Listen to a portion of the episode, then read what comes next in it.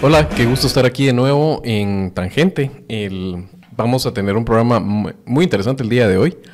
Eh, creo que va a ser bueno tocar base em, desde la óptica de análisis sobre lo que está sucediendo en Guatemala. venimos en este momento de un movimiento del MP a finales de la semana pasada, en el cual hizo un allanamiento larguísimo de 20 horas, con unas escenas eh, bastante tétricas y unas escenas chocantes de, ver ese allanamiento con magistrados tratando de impedir que se llevaran cajas electorales que contenían la boleta número 4 y la, y la boleta número 8, las actas em, que en esas se certifica y se cuenta oficialmente los votos en, Guatemala. Vimos las declaraciones ahí de Blanca Alfaro llorando, tirada en el piso, vimos a Minor Custodio, a Gabriel Orellana, en fin.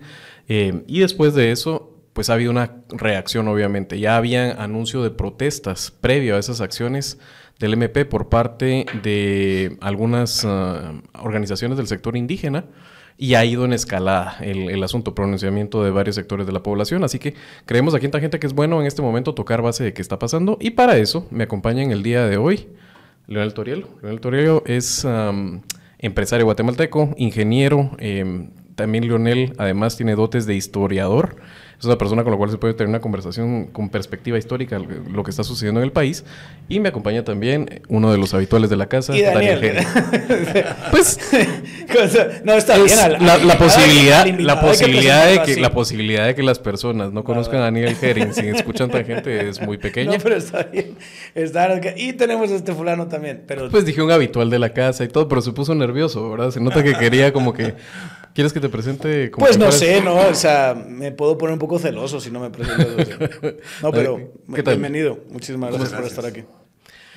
Pues bueno, entonces toquemos base un poco de qué está sucediendo. Hay unas personas que no les gusta llamar esto un golpe de Estado. Creo que es una conversación más como de abogados. ¿verdad? O sea, sí.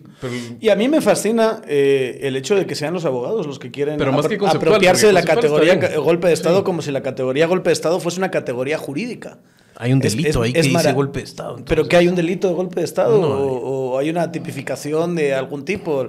Golpe de Estado es una categoría de ciencia política, no es una categoría jurídica. Si los, si los juristas quieren meterse en esa conversación, que se metan, pero no diciendo que es suya y que aquí está la definición y es unívoca y no se puede aplicar de ninguna otra manera como lo aplican ellos. ¿Vos lo demás golpe, Leonel? Pues mira, yo creo que hay eh, muchas eh, interpretaciones del mismo fenómeno todas un poquito exageradas. Eh, desde el punto de vista de que se trata de un intento de alterar la normal, por llamarle de alguna manera, transmisión del poder de un gobierno, de una administración a otra, es técnicamente un golpe. Eh, sin embargo, eh, y, por ejemplo, he escuchado yo comentarios que dicen el golpe ya se consumó. creo yo que no, de hecho es un golpe fracasado.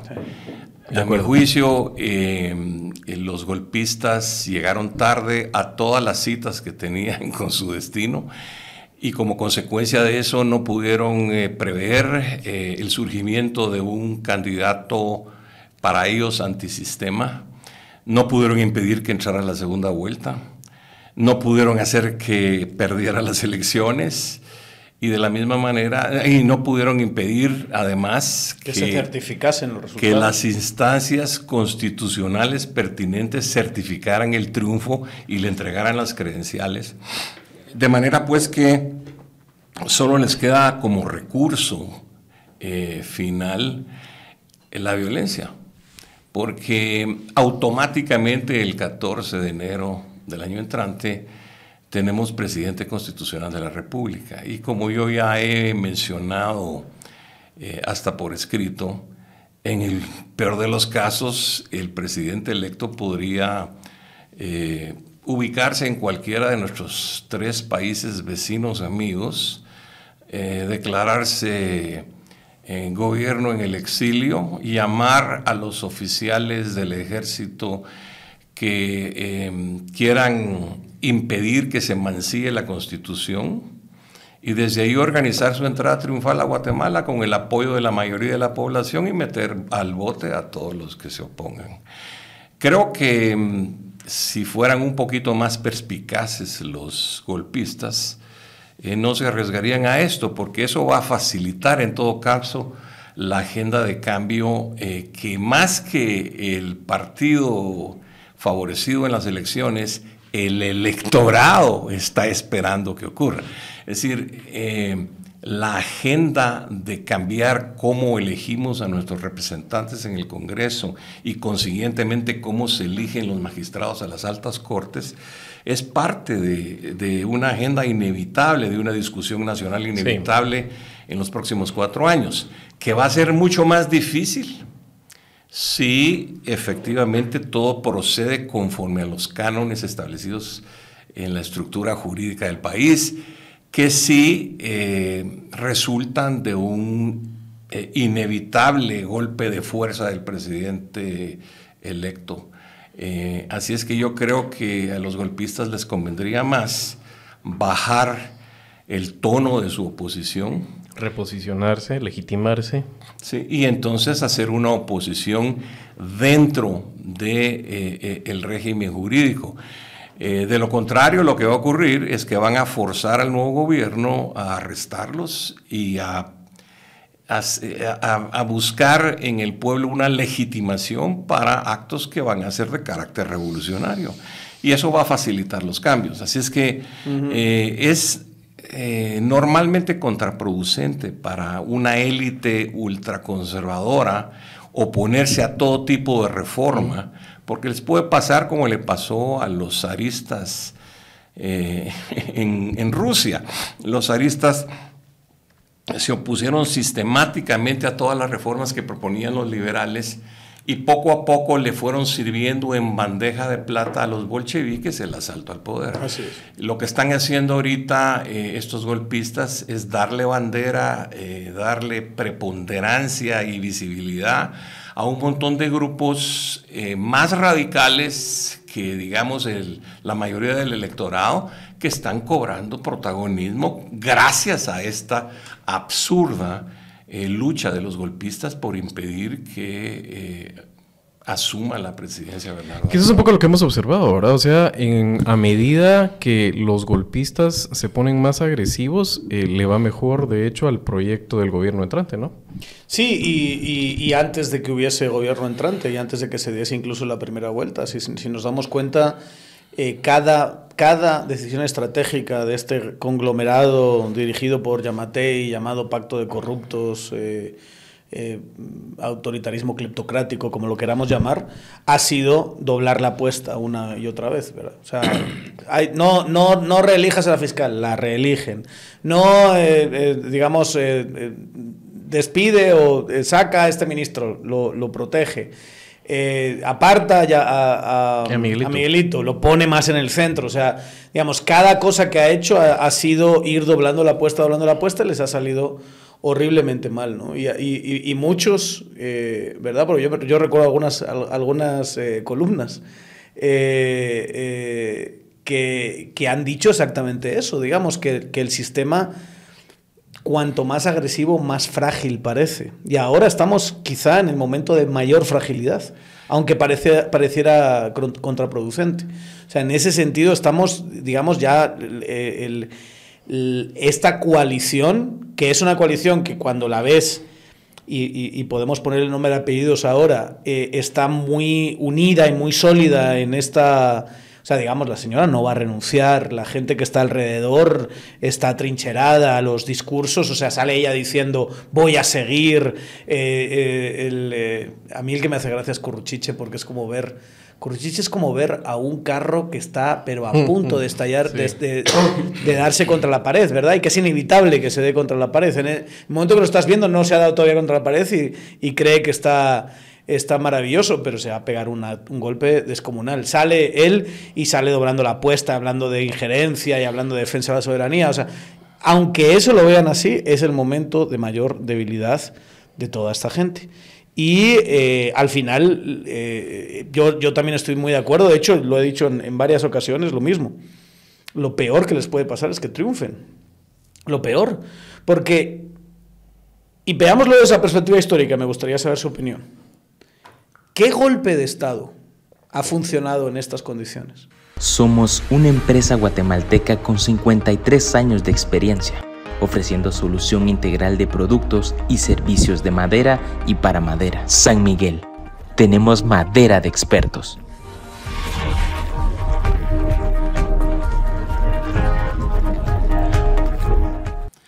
No, realmente... Históricamente, ¿qué golpe de Estado lo ha dado una fiscalía que está muy aislada? Con actores que sabemos que están detrás del golpe, pero que no dan la cara, que no están diciendo a que eh, eh, venga el golpe de Estado, que no está el ejército, que no está la policía, que no está... ¿Cómo vas a, triunfar en estas condiciones? Que eso que estás sentenciando sería bueno evaluar eh, el ejercicio solo para pasarle la prueba de ácido, si es cierto o no. Hay personas que todavía te preguntan, ¿está en esto el aparato del Ejecutivo?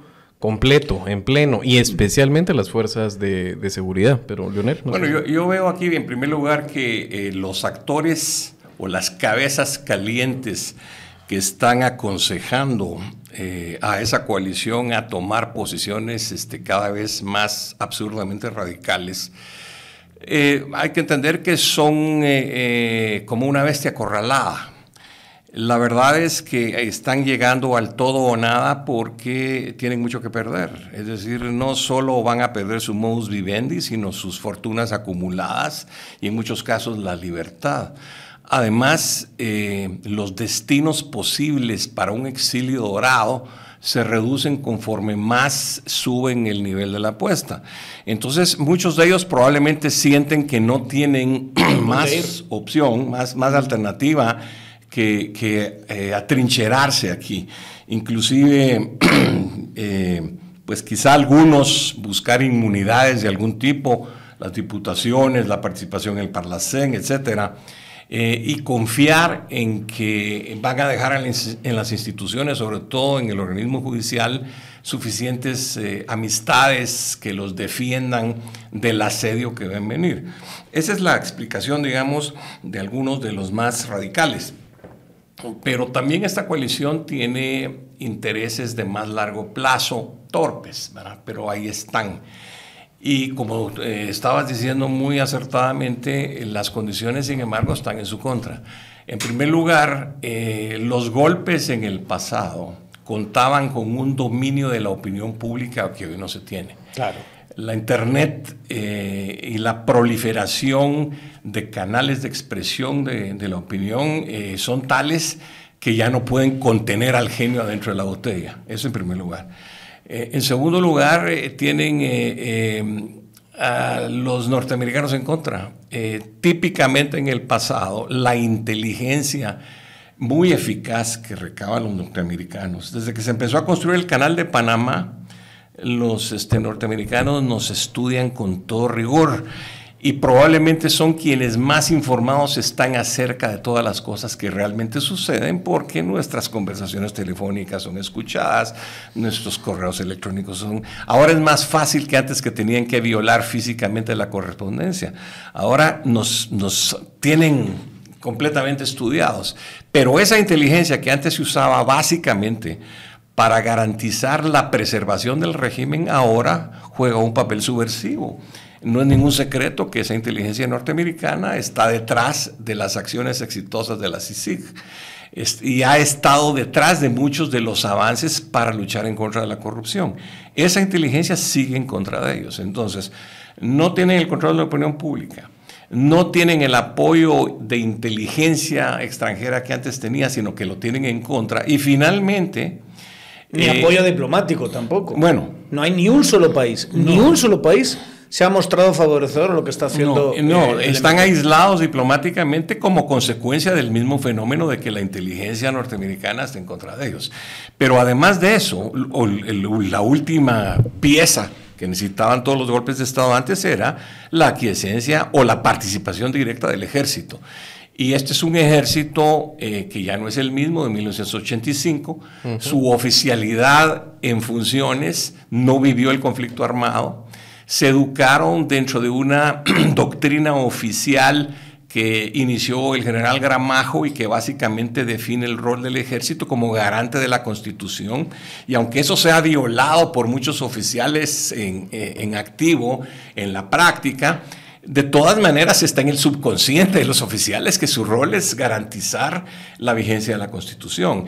Y esos grupos además están escuchando a sus contrapartes en otras instituciones armadas y para no decir nombres, los oficiales del Pentágono que les han proveído tradicionalmente de eh, educación, eh, suministros, entrenamiento, eh, vínculos. entonces ellos están escuchando el mismo mensaje anti golpe de Estado. Entonces, sin tener al ejército, sin tener el control de la opinión pública y sin tener la inteligencia norteamericana detrás, sus posibilidades de éxito son exiguas, por no decir cero. Eh, entonces se están aferrando a dos cosas, están queriendo convertir esto en un movimiento político asentado en un mercado natural que tiene eh, este tipo de punto de vista y que se centra en la clase alta y las clases medias del país que culturalmente han sido condicionadas a ver con desconfianza cualquier intento de cambiar las estructuras socioeconómicas del país como nada más que el inicio de un... De comunismo. Sí, de, un resbaladero hacia el comunismo. Entonces, inmediatamente están exacerbando eh, em, esa base natural eh, reaccionaria. y por eso tienen, tienen este, ahorita esfuerzos de crear una narrativa nueva o, digamos reencauchada de eh, que hay un fraude, que esto en realidad Bernardo Arevalo no lo escogió el pueblo de Guatemala, sino que es una conspiración nefasta del foro de Sao Paulo, del gobierno comunista de Joe Biden, que metiéndose a través de los sistemas de computación alteró los resultados. Son patrañas que, sin embargo, eh, están propensas a creer estas élites asustadizas que dicen, no, es que todo esto es para impedir que nos volvamos una Venezuela. Eh, eso, eso, eso lo están alimentando, creo cada vez con menos éxito, pero siguen en este momento exacerbando las cosas. Y además, eso, se, digamos, eh, sube de volumen cuando precisamente por la terquedad del gobierno está creciendo la ingobernabilidad en el país y efectivamente surgen grupos que como ahora tienen bloqueadas las carreteras y quieren precipitar los cambios de inmediato y están cerrando al país. Eso exacerba los temores de las clases medias. Los fantasmas de ver a gente entonces aquí vienen Unidos verlos en las calles. Quiero solo eh, para eh, ir descartando, estamos hablando del ejército, creo que tenemos una lectura muy parecida del rol del ejército en este momento. Bernardo también tenía la misma cuando estuvo Exactamente. aquí Exactamente. Va quedando dos cosas que son importantes. El presidente en sí y el rol de Yamatei en este caso, que ha tenido como el presidente más voraz en acumular poder y además institucionalizar ese poder que tiene, eh, cooptando absolutamente todo, sin ninguna misericordia cada oportunidad que le ha tenido. San Carlos, las Cortes, Em, y el otro es el, deporte. Estamos, estamos en este momento por la voracidad de Miguelito. Estamos de -pong, ahí hay que Estamos suspendidos del sistema, del sistema olímpico. Y el otro es el fiel de la balanza, porque hablas de un ejército que se sujeta a la Constitución, pero alguien hace la interpretación oficial y taxativa definitiva de la Constitución y es la CC. Empecemos por el presidente Daniel. ¿Qué lectura tienes en este momento del rol de un Alejandro Yamatei que lo vimos ofrendar su vida y el día de hoy, unas horas antes de que estemos grabando esto, fue incapaz de articular eh, palabra alguna sobre esta última Porque está metido en el golpe. Por favor. Está metido en el golpe. O sea, Yamatei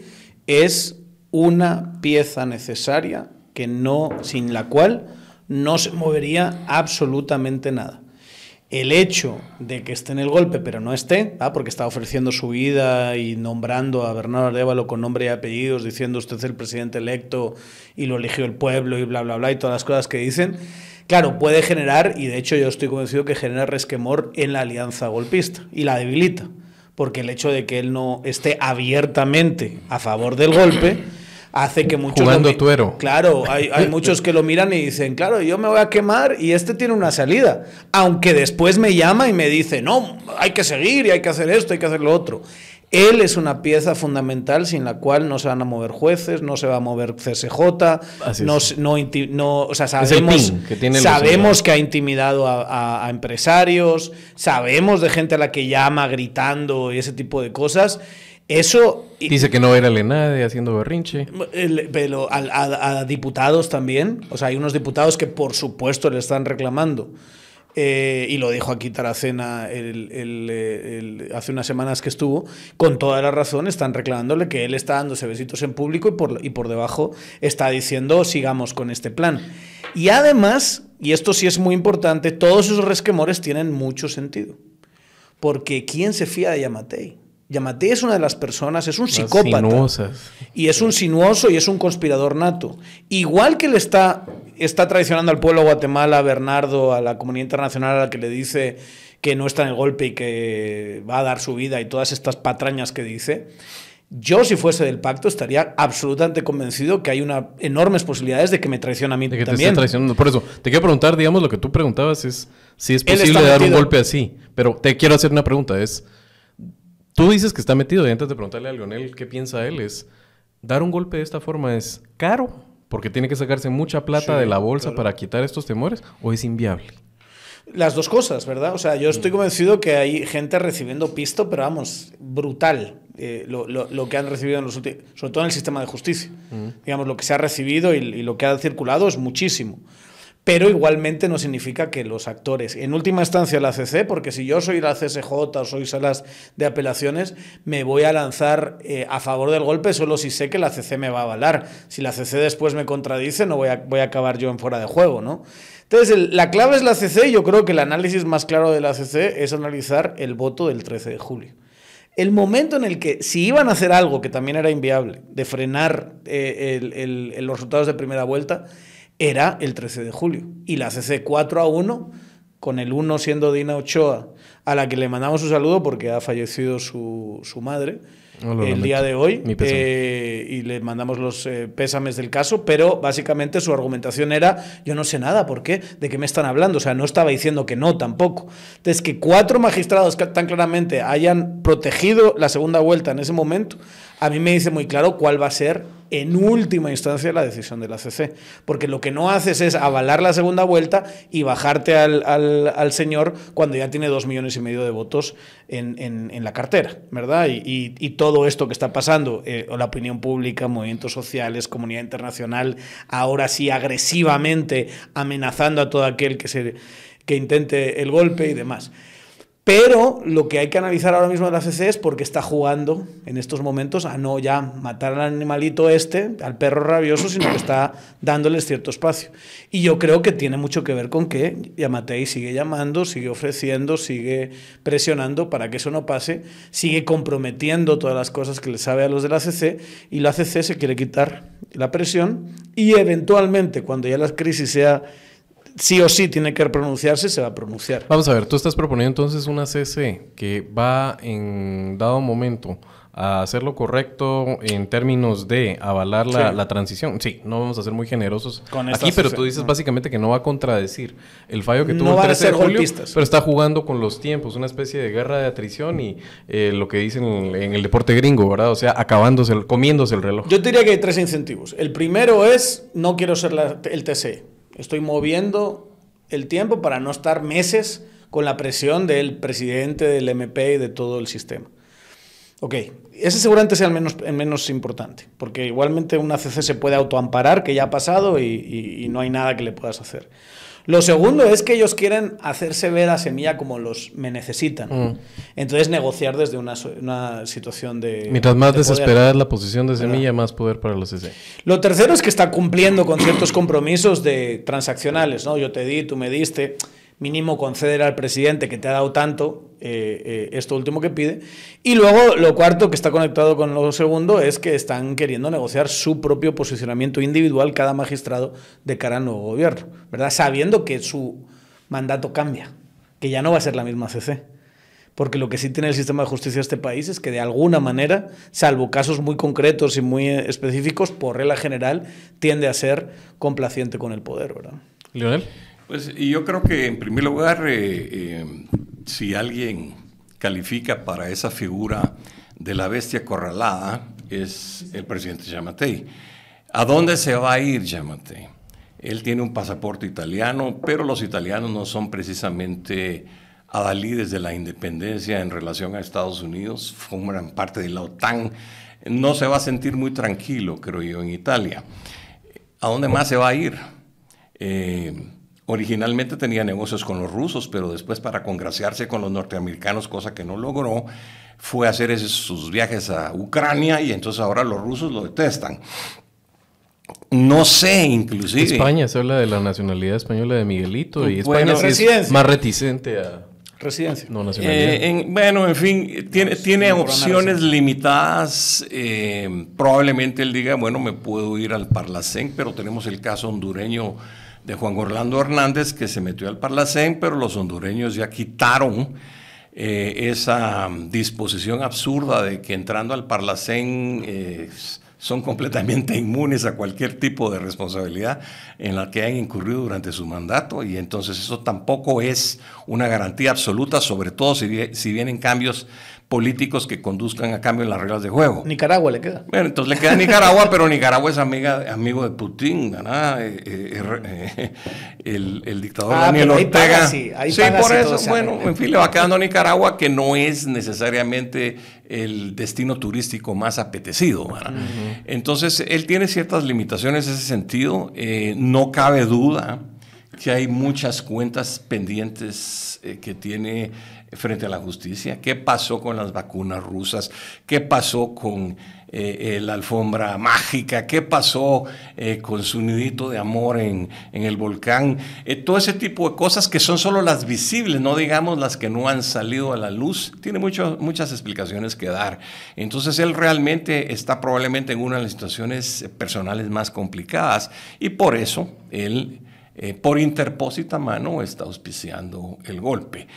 Em, eh, sin embargo, se está quedando sin opciones y además está tratando de jugar el mismo jueguito que juega la Corte de Constitucionalidad, de quedar bien con Dios y con el diablo. Eh, llega un momento de definiciones que se aproxima, pero en fin, pasando a la Corte de Constitucionalidad, yo pienso que efectivamente ellos al final van a traicionar a Chamatei, eh, pero no quieren pasarse todavía tres meses. Mm. Eh, traicionándolo y con el otro eh, al mando todavía de las chequeras y de las pistolas. Eh, van a esperar hasta que ya habrá, prácticamente no tenga esos poderes para darle la puñalada en la espalda, que no, que, no dudo que se la van a dar. Y si no se la da, se van a hundir con él los que se, digamos, nieguen a, a sentenciar como corresponde en ley. Así es que los veo así, pero en términos generales tampoco hay que perder de vista que toda la institucionalidad, eh, eh, todas las cortes, todas las llamadas altas cortes son fruto de este mismo sistema podrido que tenemos y por consiguiente todas, incluyendo el Tribunal Supremo Electoral, tienen muchas cuentas pendientes que dar. Y por eso es que no podemos esperar eh, resoluciones claras, diáfanas, definidas todos tienen un esqueleto en el closet, todos están tratando de protegerse las espaldas y consiguientemente tenemos esta ambigüedad en las resoluciones judiciales que son las que exasperan a los grupos eh, de la eh, sociedad civil que quieren resoluciones prontas.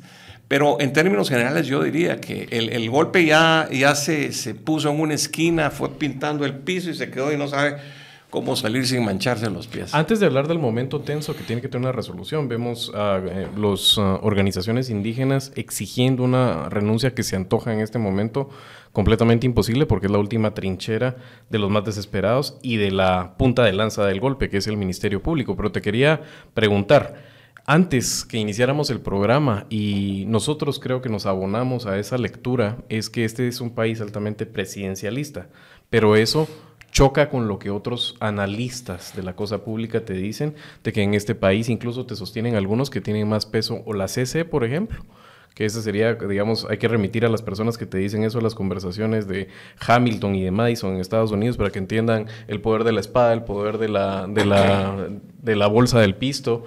Pero también eh, me gustaría tener tu lectura, porque tú también estás diciendo, y vemos que los actores de poder, a pesar de todo este diseño, la separación de poderes, los procesos y todo lo que te dicen, le tienen mucho miedo a un ejecutivo entrante que no va a tener el Congreso.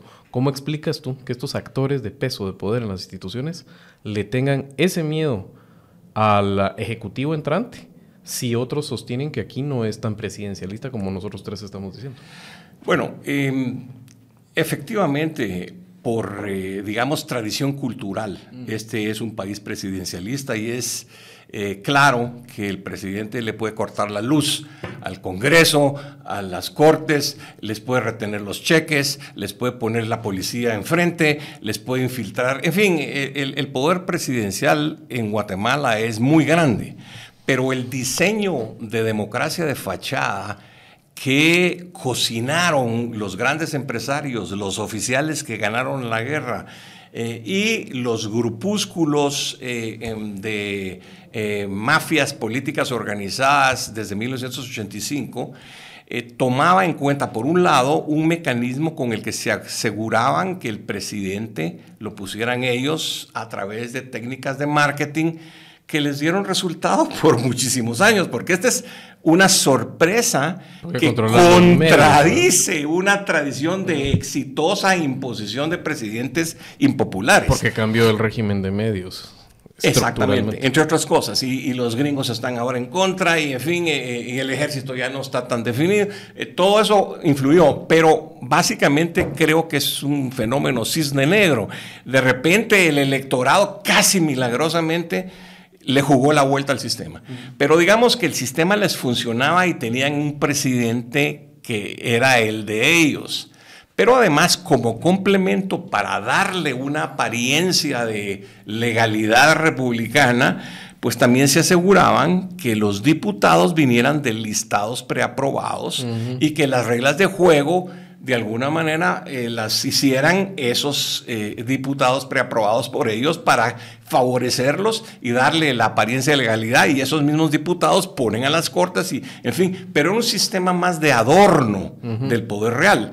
Ahora que se les coló un presidente que no tenían en el plan, entonces están tratando de darle más aire al resto de la institucional republicana, pero no nos equivoquemos, por eso es que tienen tanto terror a que quede el tío Bernie, porque saben que el presidente tiene mucho poder en Guatemala y que a los dos días de que haya asumido el poder, prácticamente todos los que tienen la cola machucada le van a ir a pedir cacao, como dicen aquí, y van a querer ponerse de su lado, se les va a voltear la moneda de inmediato. Que ya está pasando, son las reuniones que nos cuentan que tienen cuando convocan diputados distritales, cuando convocan alcaldes, y ya no digamos que también te quiero preguntar, eso en un momento por el sector privado y sus fuerzas internas, pero no sé si quieres aportar algo a lo que dijo. Yo creo que sí, que, sobre... Que, sobre todo creo que el gran miedo, y, no lo hemos dimensionado, digamos, hasta qué punto eh, podría cambiar el mm. sistema, es 2026. o sea, un cambio de la correlación de fuerzas en la CC un cambio... Es el año del cambio en las instituciones del sector Pues es un, es un cambio potencial muy, muy fácilmente realizable. En el caso de la CC no, pero en el caso del MP, del MP. Eh, quizá unas cortes un poquito distintas, sobre todo CSJ, las apelaciones es un monstruo mucho más complicado, creo yo. Eh, más el presidente, más los gringos. O sea, porque si uno piensa en, esta época de la CC de Gloria Porras contra el gobierno de Jimmy Morales, lo que sí tenía era la CICI, la, comunidad internacional, y demás. Un presidente popular con los gringos detrás, con una correlación de fuerzas distintas en la CC y con un MP nombrado por él, 2026 y 2027 pueden ser años de terror para mucha de esta élite. Yo entiendo el miedo, yo lo entiendo. Porque es que además hay que decir es tan descarado. La forma en la que han robado en las últimas décadas ha sido tan descarada. ¿Qué es lo que pasó con la CICIC? Empezó, empezaban a tirar de un, de un hilo y empezaba a caer todo. Y era muy fácil en ese sentido montar ciertas investigaciones. Y lo sabemos, porque lo han contado la gente de la misma CICIC. Había mucha gente que se acercaba a confesar. Eh, a mí me contaron una anécdota maravillosa de un tipo que entró y dijo: Yo ya sé que vino Pepito a hablar con ustedes. Y todos así mirando. Pepito no vino, pero que no le digas nada, que, siga. Y el fulano siguió y contó todo. es que Estrada Cabrera le, llegó, le llegaron a contar de una conspiración. Eh, y cuando terminó de contarle la conspiración de que lo iban a matar, llamó al, guardia que estaba con él dijo, arreste a este señor. Pero, señor presidente, le dijo el delator, si yo le vengo a advertir de los 10 que lo quieren, es que están conspirando para eh, eh, asesinarlo. Sí, pero usted es el onceavo que me viene a contar. quiero hacer, quiero hacer una, pausa que estamos obligados a hacerla porque nos tenemos que recordar también de los que hacen posible este programa. Y en este caso, Leonel, te quería preguntar, em, ¿te gusta em, una copita a veces eh, después de las comidas o con los amigos? Sí, por supuesto. Ya. Con mucha moderación. pues moderación o no, porque lo importante es proteger el hígado. Nosotros le recomendamos aquí en este programa usar Parismart de Himalaya. Eh, Parismart lo puede conseguir en todas las eh, grandes tiendas de supermercados, lo puede conseguir también en Super 24, lo puede conseguir en una caja de 10 para ahorrarse un poco, pero básicamente es 10, 11 quetzales lo que uno tiene que invertir y se lo toma uno con el primer trago em, y eso al día siguiente hace que sea mucho menos dura la eh, la, hidratación, el recomponerse, protege el hígado. Así que, Leonel, si no está entre tus costumbres y, a la próxima, cuando tengamos la oportunidad de invitarte fuera de esto, nosotros somos usuarios, y convencidos de Paris Smart. Así que... Siempre que hay un traguito, un Paris Smart y al día siguiente... Paris Smart de Himalaya. Nítido. Bueno, eh, regresando a nuestras, a nuestras conversaciones. Eh, Recientemente estuvimos en una conversación sobre, se referían a los grandes empresarios de Guatemala y alguien dijo a modo de chiste, estuvo aquí reunido el 80% del PIB y todos soltamos la carcajada. Básicamente es porque es esa disonancia cognitiva. para empezar es mentira, ¿no? Por eso, es esa disonancia cognitiva entre eh, eh, cómo dimensionan ellos el poder económico que tienen realmente o cuánto aportan al país versus los números fríos. Entonces, empezar tener una conversación eh, equilibrada, inteligente del sector privado en Guatemala, creo que es hablar que el sector privado organizado tradicional en Guatemala es apenas una parte del pastel y una parte minoritaria en este momento. No sé si ustedes eh, quieren terminar de redondearme a caracterizar qué aporta, digamos, en este caso, algo que está muy metido como un actor de peso en el país, que es el sector organizado tradicional, antes de hablar cómo está reaccionando en esta coyuntura. Bueno, yo pienso que Guatemala tiene eh, un empresariado eh, muy activo políticamente, eh, de forma tradicional, y creo que de alguna manera ha constituido una clase senatorial que en algunos momentos históricos ha jugado un importante papel de contrapoder. No obstante... El encerranazo, está pensando, por ejemplo. estamos pensando en los 90. No obstante, la historia de Roma nos enseña, por ejemplo, que eh, el patriciado se puede desbocar en sus ambiciones y puede ser finalmente el Senado o la clase senatorial la que termine asesinando a la República. En el caso de Guatemala, nosotros tenemos este, lamentablemente un este, empresariado que tiene una, un origen eh, muy antiguo, eh, sin mayores modificaciones y se han este, de alguna manera visto como un grupo bajo asedio eh, y, eh, como, un grupo que precisamente por estar bajo asedio eh, pone en peligro la existencia de la República. Se ha perdido de vista que las sociedades capitalistas exitosas, las que hoy constituyen, digamos, el primer mundo, siempre tuvieron un proceso de democratización de sus economías. Eh, eh, se democratizó el acceso a la propiedad, el acceso al crédito, el acceso a la educación y todo eso condujo a economías más fuertes que hicieron aún más prósperos a los, a los empresarios. Pero aquí hay muchos empresarios que tienen todavía una mentalidad semifeudal, no entienden eh, que el tener eh, los índices tan pobres que tenemos en educación, en salud, en transporte cotidiano, en, este, seguridad, todo eso eh, lo que hace es inhibir el desarrollo de una clase media consumidora fuerte, que es el secreto que está detrás realmente de la prosperidad sostenida y pacífica que tienen otras sociedades. Y lo que representa de alguna manera el momento histórico que estamos eh, viviendo es que el electorado ya está harto de esta situación y quiere tener esperanza de que podemos avanzar hacia una situación más normal, que es esa de ampliación de la clase media.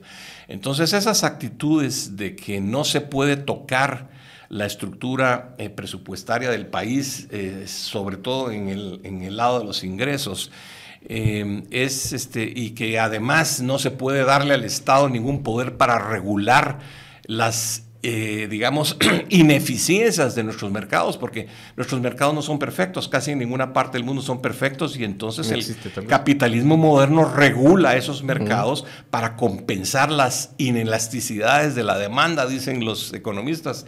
Eso lo tienen que aceptar, pero ven todo ese tipo de movimientos políticos como avanzar hacia el socialismo y hacia el comunismo y entonces tienen una reacción visceral en contra. O sea, Eso tiene que ser superado. Estás diciendo entonces que contraintuitivamente el pensamiento dominante en muchos de estos grupos, construir Estado y tener justicia independiente es bueno para proteger la propiedad privada y para crear mercado. Definitivamente, es más, es más, yo pienso que Guatemala tiene la gran suerte de que el ungido por el pueblo es un hombre tan moderado como es Bernardo Arevalo. Eh, claro, eh, yo pienso que es más, eh, es un socialdemócrata que es más demócrata que socialista, aunque esté rodeado, como es lógico en cualquier partido político, de algunos que son más socialistas que demócratas. Pero en todo caso, lo que representa él es una apertura hacia una modernización de la economía.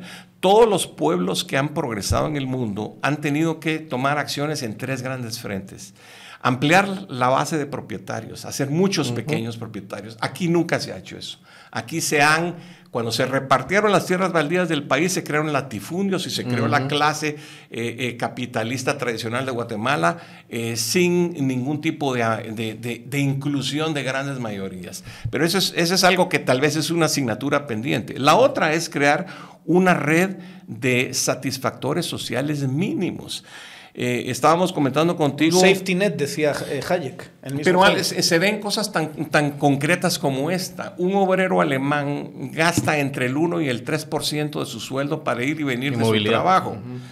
Aquí un obrero guatemalteco gasta entre el 18 y el 30% para ir y venir de su trabajo. Quiere decir que le están quitando de entrada solo para movilizarse hacia el trabajo. Eh, un impuesto del 30%. Es terrible. Cosas como... Que es un bien no transable, que no tiene ninguna externalidad buena, ese, eso que se Aquí el sistema financiero es aragán y perverso. Eh, las tarjetas de crédito, por ejemplo, son un asalto al pequeño consumidor, son un engaño constante. Se crean deudores eh, que pagan tasas leoninas para subsidiar a los grandes usuarios de crédito. Y encima, cuando se han hecho intentos de regular ese mercado, por ejemplo, como salió una ley aquí que obligó a las tarjetas de crédito a aclarar las cuentas al, al usuario, inmediatamente la Corte de Constitucionalidad puesta por el régimen la echó para atrás. El tema del secreto bancario, eh, el tema de... Tantas cosas. entonces, realmente aquí hay una reacción automática en contra de cualquier cosa que le haga la vida más fácil al pequeño. O como aquella maravillosa vez, los que, los que chillan y gritan y lloran con el tema de la CC y la Aquella maravillosa vez que la CC decidió en sentencia que las cooperativas no, no son empresas. empresas que es maravilloso, ¿verdad? O sea, cooperativas que hacen millones en este país y tienes a estos genios de la humanidad argumentando que no son empresas, todo para que no tuviesen su asentito en, la, junta monetaria. Sí, y porque no son miembros del club. Ese, ese, esa mentalidad eh, tiene que ceder ¿En qué colegio estudiaste? ¿Quién es tu papá? esas, son las preguntas en Guatemala. ¿Qué tan blanquito eres? No, decía, decía eh, eh, mis tías, ¿qué pata puso ese huevo? ¿Qué pata puso ese huevo? Sí. Yo la primera vez que escuché esa expresión dije, ¿de qué estamos hablando?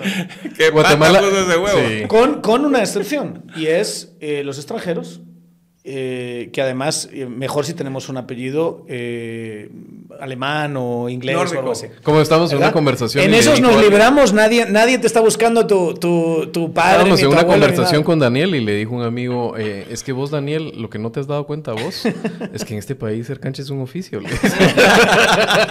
bueno, Juan Fermín de Isinena, el fundador del clan Él sí lo entendía. Era un, un, canchito de ojos azules que venía del norte de España y se casó con la mujer más rica del reino y después de que se murió se casó con la o que la que quedaba la nueva mujer más rica del reino. Porque hay que trabajar de cancha. Tercera vez, tres veces. Ese sí trabajaba de cancha. Ahí, sin nena te fallé. te fallé. Pero nunca trabajé de cancha. Te quiero preguntar entonces, eh, y Leonel también fue dirigente de cámaras empresariales y, y, tuvo una participación activa en los liderazgos del sector privado de este país. A ver, solo para hacer un recuento de lo que ha pasado en estos últimos días, porque es lo que estamos haciendo, tomándole el pulso.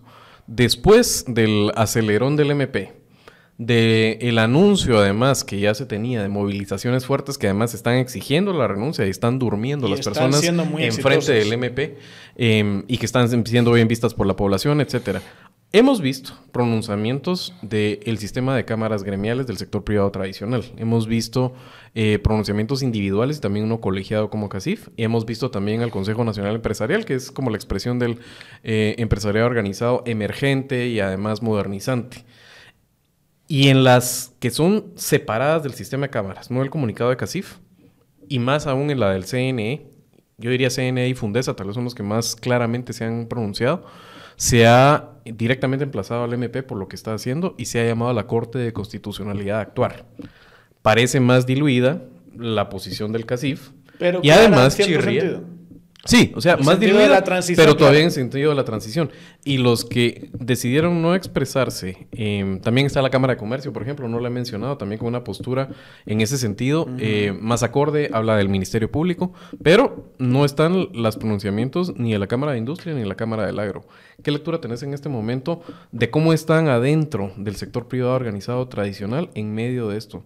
¿Hay golpistas adentro? ¿No los hay? ¿Cómo está la correlación de fuerzas? Definitivamente en el empresariado hay un sector duro que eh, se siente amenazado y que además tiene convicciones eh, muy arraigadas de que ceder al ascenso de un socialista como el tío Bernie al gobierno es arriesgarse a que el país se vaya por el despeñadero. Y esa gente eh, no va a ser convencida de ninguna manera están acostumbrados a hacer política sin mojarse los pies, ¿verdad? Y entonces ellos piensan que pueden teledirigir las cosas. Pero son un grupo pequeño, un grupo que está perdiendo eh, eh, aliados, eh, que se está quedando cada vez más aislado, porque hay muchos otros empresarios que típicamente son más pragmáticos, no son tan ideologizados como este grupo duro. El grupo duro es muy ideologizado. O que exportan, también eso es un gran incentivo. son Aún, aún entre, es decir, esto, esto creo que va más allá de, de a qué se dedica el empresario. Yo creo que en términos generales hay como quien dice, una eh, polarización política también adentro del empresariado. Hay gente más dura. Esa gente más dura indiscutiblemente es la que ha financiado a los grupos operativos, los que están este, además este, creando eh, una nueva narrativa a través de declaraciones de net centers, de en fin. Eh, ese tipo... La Fundación contra el Terrorismo, para ponerle nombre y apellidos. Eh, pero, eh, pero además hay otro grupo de empresarios que no necesariamente son muy progresistas ni que quieren que vengan muchos cambios en el régimen fiscal, en la estructura del gasto del país, en, en la forma que elegimos a, a, los representantes del pueblo, etcétera, que sin embargo saben que no gozan del favor del tío Sam, ¿verdad? Y efectivamente ese es un costo que no están dispuestos a aceptar porque piensan que pueden sobrevivir mm. un, gobierno de Arevalo. Entonces, este, esa gente se les está separando. Yo creo que uno de los casos más este, reveladores es que el actual presidente de cervecería haya, de, una manera pues tan notoria, eh, eh, estado al lado del presidente electo en el Encuentro Nacional de Empresarios. Pues eso es, eso es como apartarse de la línea dura que sigue ahí, pero que tiene cada vez, digamos, eh, menos adherentes. Fundesa es un claro ejemplo, ¿verdad? Hoy mismo han sacado un comunicado muy, muy claro. Un segundo comunicado. Un segundo comunicado hablando de que la CC tiene que resolver y que resuelva ya esta situación. Eh, mención especial a República. Yo me quito el sombrero. Vaya comunicado más bueno que ha sacado República. Que no, no somos necesariamente muy afines eh, por estos lares a, ese grupo, pero el comunicado que sacan es un comunicado además que explica muy bien la situación. Y que, y que, incluso defiende la idea de que no puede suspender ahora mismo a Semilla, sino que tiene que hacerse a través del TSE y con un procedimiento que implicaría mínimo seis meses y que por lo tanto tiene que llegar eh, el 14 de enero Semilla vivo y, coleando y, sano, digamos, eh, a la toma de, posesión.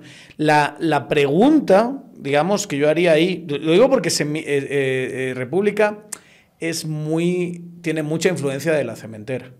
Y hay un nombre que ha salido a colación estos días, gracias a nuestra amiga Michelle Mendoza, que lo tiró. Eh, donde básicamente dice que el centro del neurálgico y el director del, del, golpe es Tommy Dougherty, de la cementera. Yo, yo no me lo creo. Yo no creo que Tommy Dougherty esté en el centro de la, de la, jugada. Creo que él es uno de esos empresarios duros, traumatizado por algunas cosas que pasaron en el conflicto, me da a mí la sensación, con un miedo tremendo a que vengan los socialistas a quitarle todo. Yo personalmente le escuché decir eso una vez, me quieren quitar todo lo que es mío y tal, que es algo, digamos, muy, muy, muy significativo desde la perspectiva psicológica, básicamente. Nadie, te quiere, nadie te quiere quitar todo, Tommy. nadie te quiere quitar todo, Tommy. Eh, pero me parece que son más como atláteres del verdadero golpe, que es el que está dirigiendo Yamate y Consuelo, por supuesto. No que Tommy esté en el medio tomando todas las decisiones y financiando a todo el mundo, más que nada porque la Fundación contra el Terrorismo ya es un grupo autónomo que no necesita su financiamiento. Es que no es, no es que uno eh, dirija al otro. Este es una especie de matrimonio de conveniencia y, y hay que buscar el antecedente histórico. El clan Aycinena para que le hicieran el trabajo sucio de restaurar el consulado de comercio, apoyó a Rafael Carrera y a sus rufianes para que le pegaran fuego al país y tomaran el poder de regreso.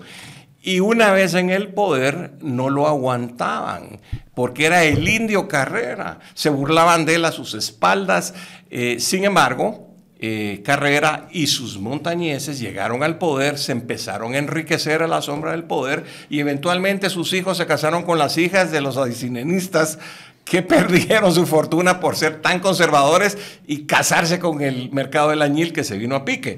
Pero en fin, hay antecedentes históricos. En Guatemala el régimen normalmente eh, es un matrimonio de conveniencia entre la élite que quiere que se mantengan sus privilegios y el grupo de rufianes a quien les delega el trabajo sucio a cambio de que se enriquezcan corruptamente. Está volviendo a pasar. Entonces, hay gente del sector duro que sigue favoreciendo la existencia y la permanencia en el poder de estos rufianes, aunque no los aguante y aunque realmente no los pueda dirigir directamente. Se dan concesiones y favores. Pero ¿no cree que ha pasado históricamente, después de la democratización, después de que las periferias tuviesen que encontrarse sobre todo en el Congreso, después de que eh, las redes clientelares tengan tanto que ver en cómo se ponen presidentes, que, que han ido perdiendo poder, la oligarquía tradicional ha ido perdiendo poder, hasta ser ahora mismo periféricos en esta cuestión? Yo veo a Tommy que no es la persona más inteligente de la historia de la humanidad, es una persona muy limitada intelectualmente. Yo, yo veo a, a este Tommy de la Cementera más como un receptor de información de que alguien le dice, sí, tenemos ahí un caso y tal, y él le dice a, su gente, tienen un caso, espérense que van a sacar, que va a haber fraude, que no sé qué, con todas estas cosas. Pero no lo veo dirigiendo. No, no sé la información que tendría Michel Mendoza para decir eso, pero no lo veo ni de lejos dirigiendo esto. Bueno, no, yo, yo creo que no es una dirigencia, es, es, una cooperación de facto que se da. A mí no me consta nada en el mm. caso de Tommy Dougherty, pero lo que puedo decir que en términos generales lo que ha ocurrido históricamente en Guatemala es que hay una especie de transacciones de conveniencia que se van dando según las circunstancias. Y no es que eh, unos dirigen a los otros, sino que van coincidiendo en objetivos coyunturales y entonces cooperan. Y después dejan de cooperar pero, se traicionan. Pero, antes había, digamos, una, una especie de... Siento yo que había una transacción de riqueza desde que es rico y controla el que es rico y controla una, digamos, un mercado, una fuente de dinero, y él, ese adláter. Pero en la medida en que el Estado ha ido creciendo y yo creo que la clase política es cada vez más autónoma. Los, los financiamientos del partido se dan sobre todo sí, pero también con, hay los con los 3.000 millones de hay, una, hay, una, cuestión que eh, creo que hay que haber vivido en esta sociedad y estudiarla más para entender, y es esa pleitesía que se les toma. Por eso me, me gustó ese símil que hiciste de esta, estos patricios, ¿verdad? Y que se ejercen ellos en, los, en las cámaras como una especie de, de cámara senatorial precisamente para cogobernar. Y en ese sentido te quisiera preguntar sobre el em, liderazgo que tienen las posiciones de, de, este tipo de empresarios, más allá de dentro de la cadena de valor, cómo puede afectar a mi negocio y que hagas ese tipo de cálculos, sino simplemente verlos y además el cuño ideológico conservador y reaccionario que hay en muchas de estas eh, de estos ah, grupos élite económicos en Guatemala que lo estábamos hablando un poco. Yo diría que es evidente que eh, han perdido poder relativo eh, a las a las mafias que ellos mismos contribuyeron a crear. Lo han perdido de manera eh, cada vez más clara. Eh, además, creo que ha habido un proceso, digamos, de, subcontratación de liderazgos que los ha debilitado más. Digamos que cuando yo era joven, eh, los señorones del CACIF eran los meros dueños de las industrias. Era una especie, digamos, de club en donde todos se reconocían. Pero este, más y más eh, hay este, muchos ejecutivos de confianza. Eh, en quienes se delega el asunto porque eso me evita a mí desgastarme frente a las cámaras. Puedo tener ahí un abogado de altos vuelos que me represente y que se queme él, ¿verdad? Entonces, este, ese es otro fenómeno adicional. Que venimos saliendo de dos seguidos presidentes de CACIF que tienen ese corte, Germán Girón y el actual Ignacio Lejarra. Pues, en fin, sí, la cuestión es que eh, han ido perdiendo poder eh, real y simbólico. Eh, y además yo diría que en términos generales también eh, el mundo evoluciona y dentro del propio, eh, digamos, estamento empresarial hay una diversidad de opiniones y se ha empezado a fracturar los liderazgos. No todos piensan igual. Eh, y algunos este, se inclinan por una posición institucional eh, más congruente con los principios de la democracia republicana tradicional en Occidente, y otros que son, digámoslo así, menos eh, reacios a adoptar posturas que son francamente fascistoides, pues, porque en, estos grupos duros existe en realidad una veneración por el autoritarismo. A ellos les gusta un líder fuerte y eso es lo que, por lo que abogan.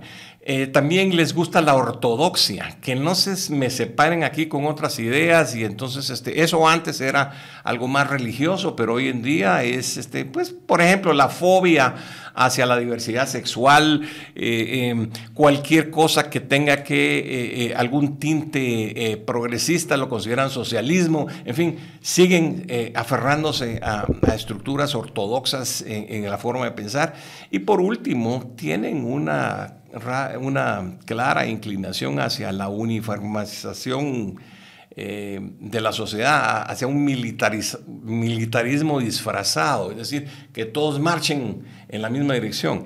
Eh, esos grupos están quedando desfasados y, yo creo que hay un empresariado más amplio. Incluso dentro de sus propias familias. Sí, así es. el hijo ya, el, sobrino, un hermano ya piensan diferente y ya, lo dicen en, las, en las reuniones familiares, creo Como dinosaurios a las generaciones anteriores. Y sin embargo, este, este grupo sigue teniendo poder y sigue teniendo sus cámaras de resonancia. Eh, hay mucha gente en la clase media que los escucha, escucha sus este, patrañas y, se asusta que ya vienen los comunistas y los apoyan, eh, pero no cabe duda que están acorralados. Y, yo pienso que en este momento eh, tal vez este, es eh, irrelevante quién es el que esté haciendo qué. La cosa es que el proceso de transmisión del poder me parece que ya no lo pueden impedir y consiguientemente van a venir cambios. Sí, a mí, yo de veras que cuando los veo pienso mucho en que el, el, poder real viene muchas veces de la retroalimentación que tiene del poder percibido. Y hay cierta fascinación en Guatemala por esas clases eh, sociales. Es, es un poco, digamos, me parece cuando uno realmente dimensiona el verdadero poder económico que tienen, que ahora además está más en disputa que nunca es la narrativa. Yo creo que se ha consolidado la lectura verdadera, que es que esta economía depende mucho de los remesistas para poderla dinamizar. Y la gente lo repite mucho más que antes. Antes yo sí me recordaba que la gente decía, esos son los que mueven el país y todo. Cada vez cuando salen ese tipo de comentarios, la gente los impugna más. Pero hay una fascinación, ¿verdad? Es como es como em, leer, no sé, las novelas de, William Thackeray, eh, que te contaba en la época victoriana cómo cambiaba la sociedad inglesa después de las guerras napoleónicas, pero había gente que todavía que su capital estaba en el lustre de su apellido. Eh, no es que llegue a ese extremo todavía Guatemala, eh, pero, uno siente que eso... en todas las épocas y prácticamente en todas las latitudes, ¿verdad? Eh, inclusive... Por supuesto, pero entonces solo refuerza el punto de que puedes hacer esa lectura de lo que de ese poder percibido. Pero bueno, entonces tenemos también Dicho entonces... eso cada vez menos, ¿verdad? Sí. Cada vez menos. pero entonces tenemos también una dirigencia empresarial que con sus pugnas internas y esas que hemos descrito antes, uh, creo que con cierta extensión, tampoco está una correlación golpista en este momento. Ni de lejos. Empujándola. O sea, yo creo que hay que ser muy, muy claros en ese sentido. Lo digo porque aquí muchas veces se, no. se, se dice, es que aquí todos le hacen caso al CACIF y el CACIF No es- está en el pacto de corruptos. Pero no solo, que, no solo no es verdad, sino que eh, el- los procedimientos en estas coyunturas importan. sido correctos. Y importan mucho. Timoratos cuando- algunos, pero correctos. Y cuando uno ve, digamos, y empiezas a hacer como un inventario, ajustando expectativas, ¿eh? nadie está queriendo que tengan un lenguaje revolucionario y eso de pedir la renuncia de la fiscal les cuesta un montón y les va a costar, yo creo, un montón. Van a esperar a que eso se deshaga o que cambien las correlaciones de poder Miedo. a partir de enero miedo eh, de- del año que viene y todo lo que tú quieras. Pero cuando uno mira, dices, Agexport, buenos procedimientos. Cámara de Comercio, buenos pronunciamientos. Fundesa, muy bien. eh, sobre todo estos últimos. La Cámara de Construcción, eh, chapó. Eh, Casif habla de que se va a respetar la es lo transición. más, la- tú tienes la Cámara de Industria, que es lo más repulsivo, digamos, del CACIF, que es lo que le tira hacia abajo y lo que hace que se Y corrijan. agro también son las más conservadoras. Y Sí, que al final son los mismos, ¿verdad? Casi. Pero eh, sí, diluyen un poquito, pero el comunicado en última instancia está diciendo defensa del proceso democrático, artenualidad en el poder, que es lo verdaderamente importante en esto. O sea, no hay nada más importante que esas dos cosas. Digamos, eh, defender que el, el- que el proceso está bien hecho y estuvo bien hecho y eh, eh, que el que ganó las elecciones tome el poder el 14 de enero. No hay, no hay, no hay mucho más. Eh, ves todo eso y dices, claramente el sector privado tradicional no ha estado subido a, esa, a ese núcleo golpista que está dirigido casi y que, y que sabemos que es mucho más amplio, pero que prácticamente de los únicos que dan la cara son el juez este Orellana. Eh, yo diría que ni siquiera la Corte Suprema de. Justicia se lavó las manos un par de veces también perjudicándoles a ellos y la CC ya sabemos que Y el MP y se quedó. es que, es que es ese grupo, es ese grupo que además lo puedes identificar en un center concreto. Y olvídate, ¿no? Fue, de los visibles solo están esos. De los que están detrás, ya hemos dicho Yamatei, y lo vamos a seguir diciendo, Yamatei está detrás del golpe. Lo- le guste que lo digamos o no le guste que lo digamos, da- Yamatei está detrás del golpe y de ahí no hay nada. Ahora quisiera que habláramos de los eh, de lo último que viene siendo la posición que marca el sector indígena. Eh, en este caso son los que ponen los cuerpos en las calles porque están organizados. Hay eh, organización además entre, eh, de segundo nivel, digamos, entre los diferentes grupos que podemos ver, la coordinación que hay con la municipalidad, perdón, la alcaldía indígena de, Sololá, podemos ver con Chichicastenango, podemos ver con otras autoridades ancestrales, que son un grupo un poco más eh, articulado de, hace unos siete años versus estas grandotas de larga data, como también es 48 cantones. Entonces, están exigiendo que quieren la renuncia de Currochiche, de Consuelo Porras y de otros atláteres por ahí. Em, y por el otro lado, uno lo que mira es que el incentivo, al contrario, es a, a trincherarse adentro de Gerona. Entonces, parece que es eh, estamos ante una fuerza irrefrenable contra un objeto inamovible. Algo tiene que ceder. ¿Cuál es tu lectura de esta crisis actual que estamos viendo al día de hoy con gente movilizada diciendo no me voy hasta que renuncie la cúpula de Gerona? Bueno, yo estuve ayer en la manifestación del Ministerio Público, los escuché de viva voz muy cerca. Me parece que en términos generales el liderazgo de los grupos ancestrales, como se llaman en general, y en particular el de los 48 cantones, es un liderazgo, eh, y esto les va a parecer a algunos eh, exagerado de mi parte, pero a mí me parece muy moderado insisten en, por ejemplo, eh, señalar que sus, sus manifestaciones son pacíficas.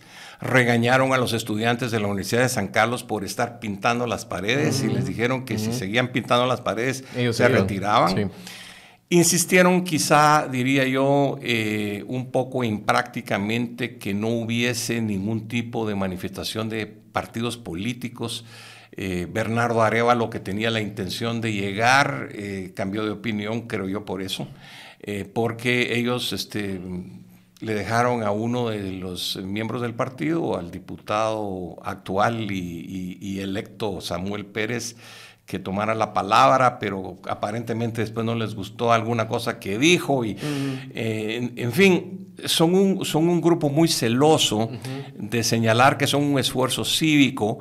eh, me parece que en términos generales eh, y también en decir que si ellos están llegando a estos extremos de, por ejemplo, impedir la locomoción, es porque ven que las autoridades quiebran la ley sin ninguna consecuencia y que creen que solo de esa manera van a entender.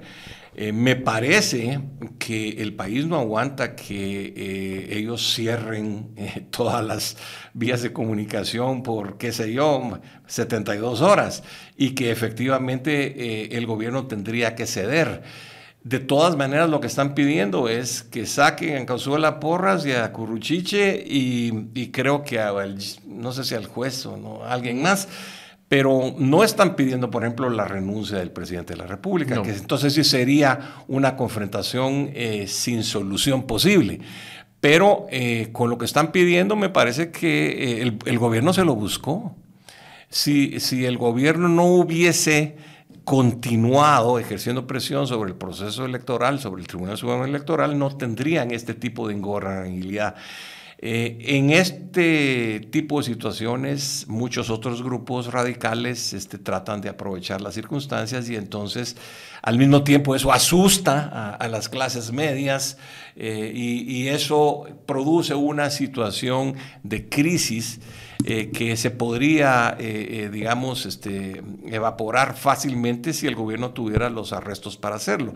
Pero me parece a mí que probablemente eh, la como se llama tenga algunas cartas bajo la manga que eh, obliguen a, a Yamatei a no dar el paso decisivo, pero no sé si lo van a forzar las circunstancias a tomar algún tipo de determinación. Te quiero preguntar a ti, en términos, tú usas un término que es hacerle un cordón sanitario alrededor al, al MP. ¿Hay una válvula de escape entre este, estas posiciones tan endurecidas que tiene, yo diría que la sociedad en general, pero digamos, están expresadas por, por eh, el sector indígena organizado y podría la... Yo a ver si lo entendí de esta forma y tú, tú compartes conmigo. Yo entendí el pronunciamiento de hoy de Fundesa, de la Cámara de Alimentos y Bebidas, que tampoco la mencionamos como un actor que está fuera de Cacifi, que es un actor interesante, eh, del CNE y de otras instituciones, combinando a la CC a ponerle la puntilla a esta crisis, ¿tú crees que sería una salida que permitiría distensar el, momento eh, en frente a estas posiciones tan rígidas? Sí, yo creo que sí. Yo creo que sí, porque lo que nos encontramos de, un lado es una capacidad de movilización muy fuerte y una, la verdad es que los discursos han sido de los mejores que yo he escuchado de esta clase de movimientos. Eh, y también una, digamos, están jugando su credibilidad. Es decir, hemos dicho que no nos vamos y no nos vamos a ir. Entonces, algo tiene que pasar. Pero del otro lado lo que te encuentras es una fanática religiosa, una mujer aislada, eh, controlada por un grupo, enferma, controlada por un grupete repulsivo de gente que tiene muchísimo que perder, que ellos sí y uno lo entiende racionalmente. Ellos no tienen dónde ir. Seguramente no han, no han tenido tanto dinero como para, como para pagarle a Ortega. lo de Ortega es caro, usted. esa, esas, eh, esa clase de protección de Ortega, eso no, lo, no es así como eh, eh, contratar un, un, un resort de fin de semana. Entonces, Claro, no tienes Estados Unidos, no tienes Nicaragua porque es muy caro. ¿Dónde te vas a ir? Mm. Es muy difícil, aquí me tengo que quedar. Entonces, ese lado yo no lo veo cambiando por sí mismo ni de lejos. En medio de esas dos posturas, la CC da una salida al tema de que nos aseguremos de que Bernardo Arevalo va a ser presidente. Y yo sí creo que eso se relaja. O sea, se relajan las, las, las posiciones y llevaría, creo yo, a que los movimientos eh, campesinos ancestrales tomen una postura de decir, ¿sabes qué? Seguimos queriendo lo mismo, pero por ahora nos vamos a retirar eh, ya que tomó esta decisión la CESA. Hay un problema y es que el diseño constitucional, constitucional de Guatemala, que tiene muchos defectos, entre otros tiene esto de que hay que esperarse tres meses a que el presidente electo asume el poder. Entonces es mucho tiempo para mantener esta situación de ambigüedad creo que todos los movimientos se desgastan con el tiempo y entonces a nadie le conviene mantener la incertidumbre tanto tiempo. Por eso es que si hubiese una concesión simbólica, eh, y más que simbólica, una concesión real, entonces podría haber una distensión. Porque si no, a mí me parece que eh, los eh, objetivos que persigue el movimiento eh, de, de los este, grupos de liderazgo ancestral van a lograr su objetivo, porque el país no se puede mantener paralizado. Claro, la paralización no es completa y hay voces pidiendo que los disuelva la fuerza pública, lo cual a mi juicio solo subiría de nivel la tensión. Pero en fin, es decir, algo como tú decías tiene que ceder y me parece que o hace algo así la CC o efectivamente vamos a tener eh, un momento colorado pronto. Para ir cerrando ya. Em, Pero el punto es: la CC son los adultos en la habitación ahora mismo. Sí, sí, sí. Ellos son los que les corresponde hacer y tienen el mecanismo, además. Porque. Eh, como es pasiva, eh, no, podría, digamos, en, dadas crisis. Pero en este caso ya hay un recurso metido que es el tema de la competencia. El, TSE interpuso el recurso en el cual lo que tiene que decidir básicamente es si el fuero electoral puede ser conocido en lo penal o no. Y a partir de eso, apaga y vámonos. Les quiero hacer una pregunta. Esta noche, mañana podrían ah, decir. Hay una. Hay había un, eh, tubo salvavidas que tiene ahí el TSE y es prolongar formalmente el periodo electoral. Pero estaríamos siempre con el 13 de enero. Pero estaríamos siempre con esta tensión. Sí. Eh, y luego venderían otros recursos porque eso sería una especie de fraude de ley del otro lado, en fin, sería... Es la CC la que No es lo ideal, digamos, que haga eso el, TSE no. es lo ideal porque son estos jueguitos jurídicos, esta guerra de... de, la cultura positivista horrible de, los, abogados. Este Pero volvemos a lo mismo, en esa circunstancia la CC es la que tiene que decir. Hablemos de la gente no organizada, hablemos de esos votantes que escogieron a Arevalo abrumadoramente contra eh, Sandra Torres. ¿Y los que no también? Y los que no, que pues, están de acuerdo en que ¿sabes por qué te lo digo? Porque al final del día, la increíble encuesta que salió eh, la, semana pasada de Sig Gallup, que por cierto le pegó Sig Gallup perfecto a, las, a, los resultados de segunda vuelta, y esta que salió, creo que fue el jueves pasado, eh, hace menos de una semana, que, sacó con criterio, está hablando de, un, de un apoyo al golpe, vamos a decirlo así, del 9% de la población, eh, con una mayor predominancia en gente que tiene primaria. Es decir, eh, clases medias así de secundaria y de, y de educación superior, creo que eran 5% o algo así. O sea, estamos hablando de que 85% decían tiene que eh, tomar posesión Arevalo y creo que 76% dice estoy dispuesto a defender eh, esa, ese outcome, esa... esa, ¿Cómo se traduce eso en presión efectiva a los actores de poder, en este caso a la CC, al presidente o a cualquier golpista en, la zona? En este país poco.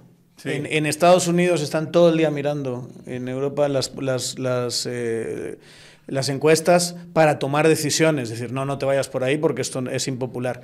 Pero en este país con, con unas élites eh, autorreferenciales, infantiles, llenas con eh, esqueletos en el closet a, a morir, es, y además convencidas de que con un poco de más tiempo, o si repiten las elecciones, pueden volver a hacerla. Autoengañadas, eh, están tan ensoberbecidos con su éxito histórico acumulado que ellos piensan que pueden volver a tomar, que se, se, papearon, se, Fue mala suerte. Pero tú opinas igual que Daniel, que la población, por ejemplo, los que nos están escuchando en este podcast y no están organizados, no pueden hacer absolutamente nada en este momento. Mira, lo, que, lo que pasa es, por ejemplo, a mí me decían que aquí van cuatro gatos a las manifestaciones, me dicen, digamos, gentes en grupos de, discusión en los que participo, que son muy pocos y que, y que eh, tres gatos este, están interrumpiendo el paso de los camiones y, en fin, no, es la mayoría de la población, pero la mayoría de la población tiene que trabajar para vivir. Y además, a diferencia de lo que hace el régimen, no hay dinero para pagarle su boleto, para pagarle su refacción eh, o para darles un, aliciente como hace eh, típicamente el, el, grupo golpista. Esta es gente espontánea, definitivamente. Y creo que es muy peligroso forzar a que ese pueblo que está escuchando pero que no tiene tiempo de ir o que no está tan suficientemente indignado, llevarlo al punto en que finalmente todo el mundo diga, pues sí, ahora sí. Entonces se desata un huracán que puede destruir. Y, a mí me hace gracia, y es parte de, estas, de este aislamiento de estas élites, muchos de los que dicen eso no juntarían a 20 personas en la plaza con un mensaje suyo. Y siempre agarran el dron y lo tiran cuanto más arriba mejor, ¿verdad? Y hacen foto cuando no estaba lleno, o sea, no en el momento pico de la, de la manifestación. Son cuatro gatos. Come mierda, con perdón. O sea, come mierda. Haz tú una manifestación. Hazla tú. Y hacemos lo del dron a ver cuánta gente. Y sin acarreados. Y vemos cuánta gente moviste. Y no mueves ni a tu padre, ni a tu madre, ni a la tía Choni. ¿Verdad? Y eh, entonces eh, yo sí creo que hay que darle valor a esa capacidad de movilización que sí se ha visto, que es potente y lo que ha pasado hoy y ayer eh, ha sido potente. El, la manifestación en el OJ fue potente. Y es en todo el país. Me, acaban de mandar imágenes de que Saltenango. en todas partes y es espontáneo. Pero es lo mismo decían en 2017, yo me acuerdo, aquella espectacular manifestación a partir del pacto de corruptos, el origen del término y de y de lo que intentaron hacer el 13 y, demás, y hubo manifestaciones el 15, masivas, pero masivas por todas partes, y tenías al típico.